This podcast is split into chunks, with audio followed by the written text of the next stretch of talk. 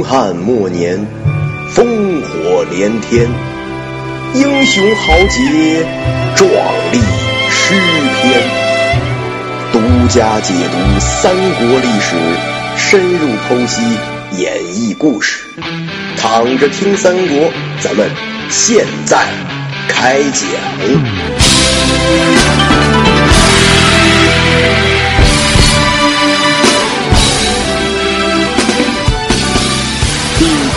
十三回，约法三章。上文说到，被围困在小土山上的二爷认出了前来劝降的张辽。二爷开口问道：“文远此来是与我一较高下的吗？”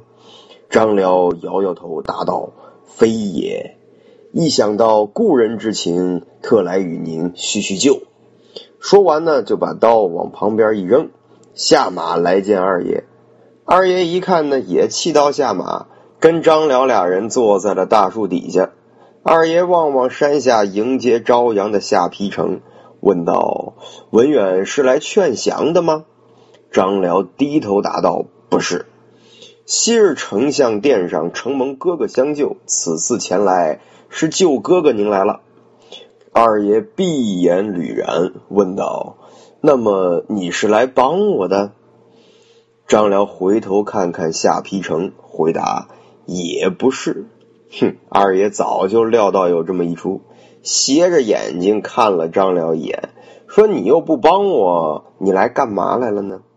张辽视线一直停留在夏丕城，悠悠的说道：“大哥存亡未知。”三弟生死未卜，现在只剩哥哥一人呐。昨晚丞相已经拿下了下邳城，军民无伤。丞相还派人守住了大哥的家眷，让人切勿叨扰嫂嫂们。我这次来就是跟哥哥说说这些情况，让哥哥别担心。二爷耐着性子让张辽把话说完，才怒目圆睁。大声发作道：“你这不是来劝降，是来干什么的？我关羽今天虽然身处绝境，但我视死如归。你赶紧走吧，下山等我，我们大战三百回合。”张辽一听二爷如此慷慨激昂呀，不由得哈哈大笑啊，说道：“哥哥要是真这么想，可真是让天下人耻笑了。”二爷不屑。说我是为忠义而死，为什么会被世人耻笑呢？张辽起身，面向下邳，淡淡的说：“哥哥要是死在了这儿，那可有三大罪。”听闻此言，二爷一愣，问道：“有哪三罪呢？你说来我听听。”张辽回头看看二爷，说道：“昔日你们哥仨桃园结义，立誓同生同死。”现在大哥刚刚战败，您就死在这儿。如果之后大哥东山再起，需要哥哥出力，无处去寻哥哥，让大哥如何是好呢？这岂不是辜负了当年的誓约吗？这是一罪。再说大哥走时将家眷留下给哥哥看护，结果哥哥战死在这儿，留下二位嫂嫂无依无靠，您岂不是辜负了？大哥的托付，这是二罪。还有哥哥，您武艺超群，又精通历史，可谓文武双全。您不思匡扶汉室，赴汤蹈火，却要屈死在这个地方，这不是第三个罪吗？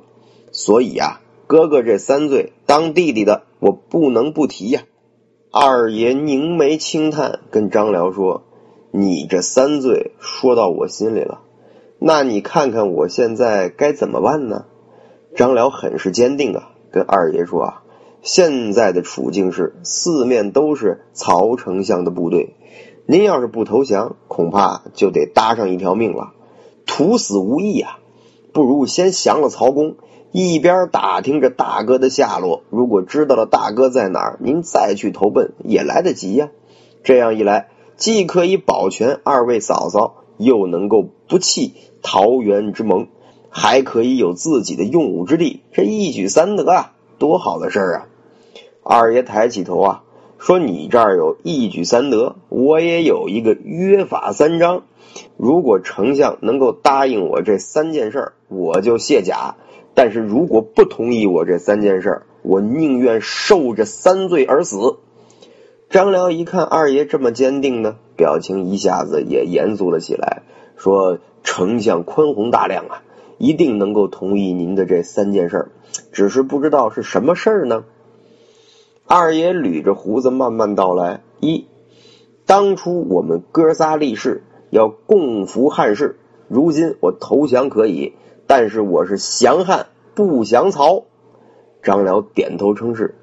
二爷接着说：“这第二条，我两位嫂嫂的生活得有人管，把我哥哥的俸禄拿出来给我二位嫂嫂生活用，而且不许任何人靠近嫂嫂的居所。”张辽依然点头，二爷突然目光如炬，说道：“这第三嘛，如果一旦得知我哥哥的下落，不管千里万里，我一定要辞别去找我哥哥。这三条少了哪一条，我都不会投降。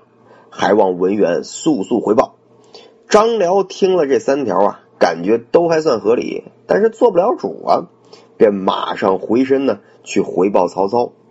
见到曹操，先说了降汉不降曹的事儿。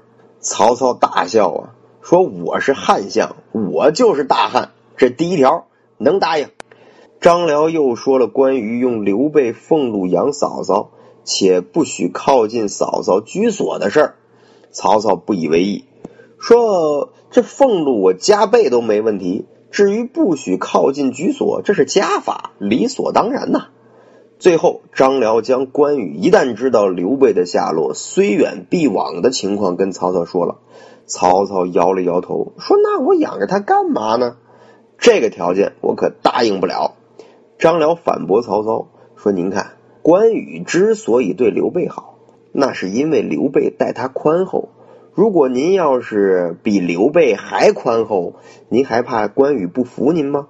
现在的当务之急啊，是把他收了。”至于他会不会跟随您，那就是后话了。